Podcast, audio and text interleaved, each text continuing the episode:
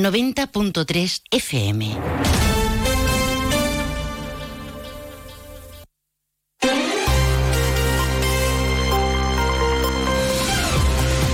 Más de uno Jerez. Juan Ignacio López.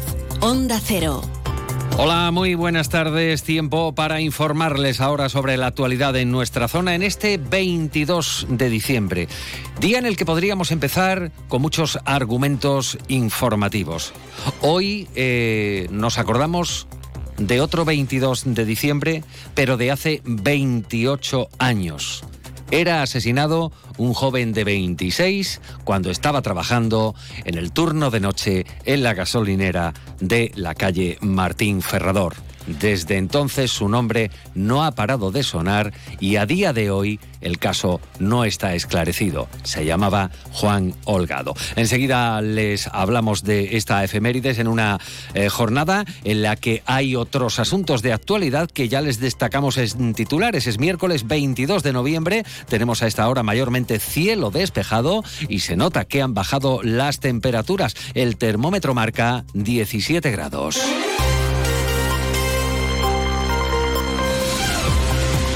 Plan especial de tráfico para el periodo oficial de Zambombas. Habrán cuatro paradas de taxi, refuerzo de taxistas del puerto de Santa María para cubrir la alta demanda con el objetivo de evitar los colapsos de la circulación en el centro histórico de anteriores Navidades.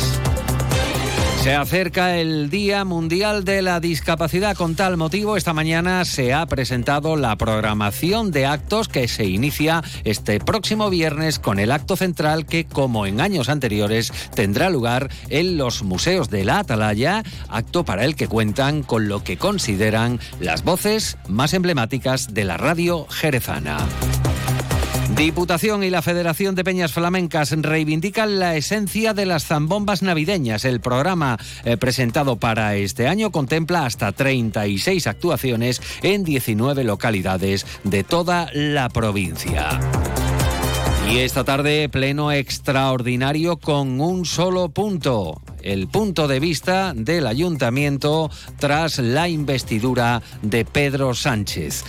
Pleno anunciado la semana pasada por la alcaldesa María José García Pelayo y ya la confluencia, o sea, Izquierda Unida, Ganemos Jerez junto a PSOE, anuncian que no van a estar presentes. Antes de entrar en materia, vamos a conocer qué tiempo nos aguarda para las próximas horas. Agencia Estatal de Meteorología, Javier Andrés, buenas tardes. Buenas tardes. Hoy en la provincia de Cádiz las temperaturas se mantienen sin cambios. Se esperan hoy máximas de 20 grados en Cádiz, Algeciras, Jerez de la Frontera y Rota 19 en Arcos de la Frontera. Hoy tendremos cielo poco nuboso, despejado con viento de noreste, salvo en el estrecho donde será variable. Mañana las temperaturas se mantienen con pocos cambios. Se esperan máximas de 20 grados en Cádiz, Arcos de la Frontera, Jerez de la Frontera y Rota. 19 en Algeciras. Las mínimas de 12 en Algeciras, 11 en Cádiz, 10 en Rota, 7 en Arcos de la Frontera y Jerez de la Frontera. El cielo estará poco nuboso, despejado, salvo intervalos de nubes bajas por la mañana en el área del estrecho. El viento será de componente este fuerte en el estrecho. Es una información de la Agencia Estatal de Meteorología.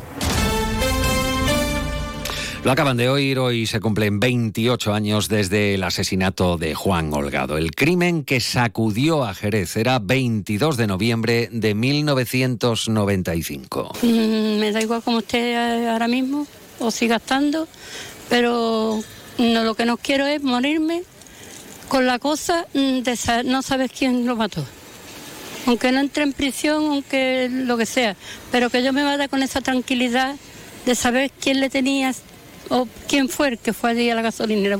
Pero vamos, no lo voy a dejar. No lo voy a dejar porque él no se merece que yo deje a esa persona que le quitó la vida por la calle algún castigo, si no es de arriba o por algún sitio, le tiene que venir. Es el estremecedor testimonio de Antonia Castro, madre de Juan, que trabajaba en el turno de noche en la calle Martín Ferrador cuando de madrugada fue asesinado a puñaladas. Era un joven vitalista, deportista muy querido por su carácter abierto y afable. Tenía 26 años, toda la vida por delante, estaba a punto de casarse y curiosamente ese fatídico 22 de noviembre trabajó de noche al cambiar el turno con un compañero. 28 años después La lucha de la familia es incansable, saben que ha habido hasta serie de televisión, El Padre eh, Coraje, y la presencia de Antonia Castro en cualquier evento multitudinario, reivindicando justicia por su hijo.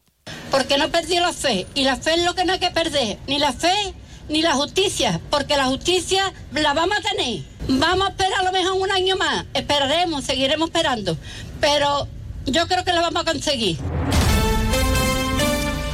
Una de la tarde y 40 minutos. Este domingo 3 de diciembre se conmemora el Día Internacional de la Discapacidad. Precisamente este año 2023 se cumplen 20 años desde la puesta en marcha de la Oficina Municipal de Atención a la Discapacidad, la OMAD, algo que confirma que Jerez, así lo ha remarcado esta mañana la alcaldesa María José García Pelayo, es una ciudad solidaria y comprometida con las personas vulnerables. Jerez es una ciudad muy comprometida, creo que lo ha demostrado en momentos tan difíciles como la pandemia, pero creo que es una de las ciudades que tiene un mayor tejido social, un mayor tejido asociativo comprometido desde con las personas sin hogar, eh, las personas que padecen algún tipo de discapacidad, con las personas mayores, con las personas que padecen algún tipo de enfermedad. En definitiva, eh, Jerez es una ciudad solidaria y creo que eso también en el día de hoy hay que ponerlo en valor.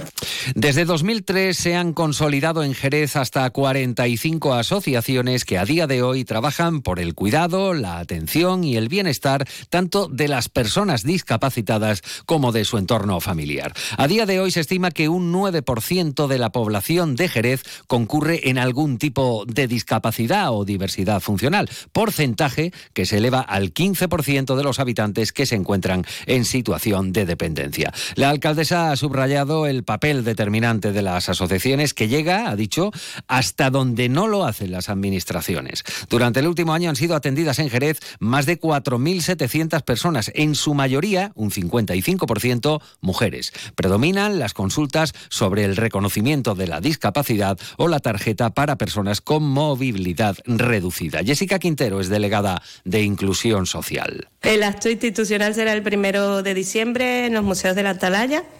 Y bueno, este año mm, vamos a hacer un, un, homenaje especial a todo el sector asociativo. Consideramos que en línea general felicitarlos a todos y dar un reconocimiento por el trabajo tan maravilloso que hace.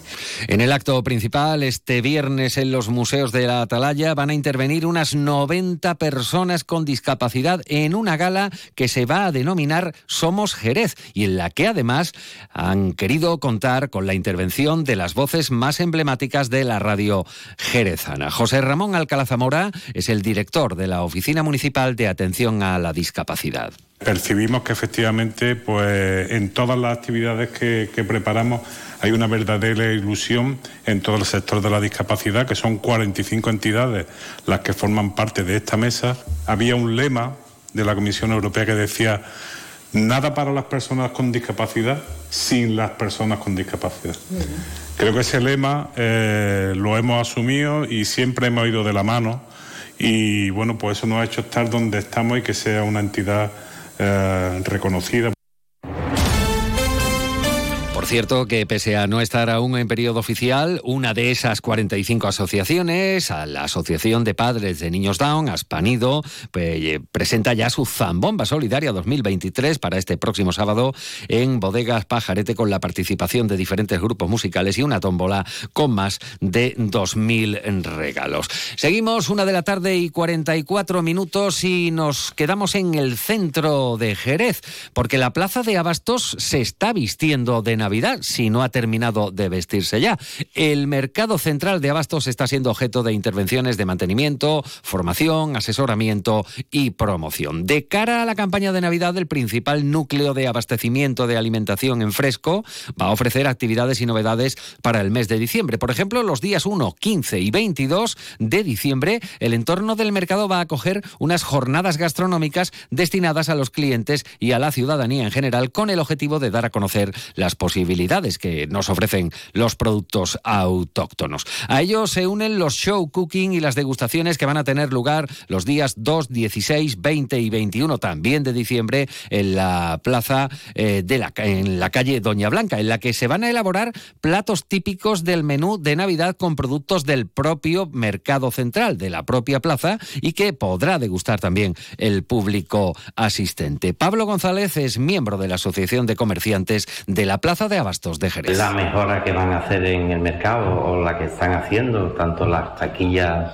inteligentes pues, para poder darle opción al ciudadano para que venga a comprar productos en horas fuera de comercio y también pues claro lo que ha quedado muy bonito y hoy está todo el mundo ilusionado es con el adorno navideño que ha hecho digamos, la delegación con el mercado, que yo llevo 40 años en el mercado y es la primera vez que veo el mercado tan bonito adornado en esta fiesta. Con estas acciones, dicen, se persigue la puesta en valor tanto del enclave comercial único eh, que supone la plaza, como los productos que allí se pueden adquirir, fomentando con ello el consumo de productos locales. Otra de las mejoras eh, de las que los ciudadanos se van a poder beneficiar, así lo destacan la delegada municipal de comercio, a partir de este próximo mes, son las taquillas inteligentes refrigeradas. Van a estar ubicadas en el patio de acceso al mercado central por calle Parada y Barreto y van a quedar instaladas en la semana del 18 al 22 de diciembre. Son puntos de entrega y recogida mediante smart lockers refrigerados eh, de forma modular y con compartimentos de temperatura graduable adaptados a las necesidades de preservación del producto que deposite el cliente. Nela García, delegada municipal de comercio. En trámite de aprobación y de instalación también inminente antes de final de año, pantallas digitales con imágenes también los distintos mm, productos que se comercializan en la plaza y tendrá información comercial, información cultural y turística de la ciudad. Con este sistema el ayuntamiento implementa, así lo subraya, un servicio más flexible con horarios de los consumidores que podrán recoger sus compras mediante un software automatizado, a la vez que permite a los comerciantes rentabilizar los procesos logísticos y potenciar las ventas en el establecimiento. Hablamos ahora de la propuesta del grupo municipal de Vox que anuncia que va, eh, bueno, que propone que Jerez sea ciudad anti-bullying. Ante la negativa para secundar la propuesta eh, de la confluencia, invitan a la coalición de izquierdas a que la presenten ellos y Vox la apoyarán. La intención del grupo municipal de Vox era anunciar, pues, eh, esa declaración de ciudad anti-bullying. Tenía como objetivo erradicar el acoso y establecer líneas de trabajo eficientes con el ayuntamiento para concienciar y luchar de verdad contra este problema. Escuchan a Antonio Fernández, portavoz de Vox. Sería la segunda ciudad a nivel nacional, con la importancia que eso conlleva y el trabajo que eso supone.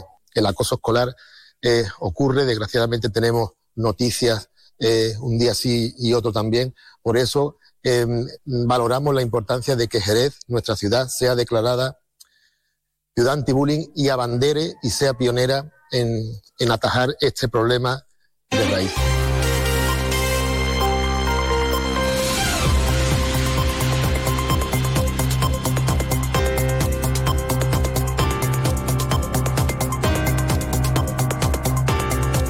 De la tarde y 48 minutos. Esta tarde hay pleno extraordinario. Ya lo anunciaba la alcaldesa y presidenta de la corporación, María José García Pelayo, la semana pasada con un único punto. Mostrar la postura del ayuntamiento ante la investidura de Pedro Sánchez y la declaración de amnistía.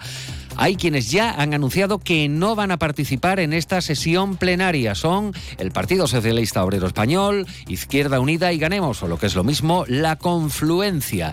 Eh, escuchan a José Antonio Díaz, portavoz socialista. Comunicar que no vamos a asistir al circo mediático que la señora Pelayo quiere montar con la convocatoria de un pleno extraordinario esta tarde.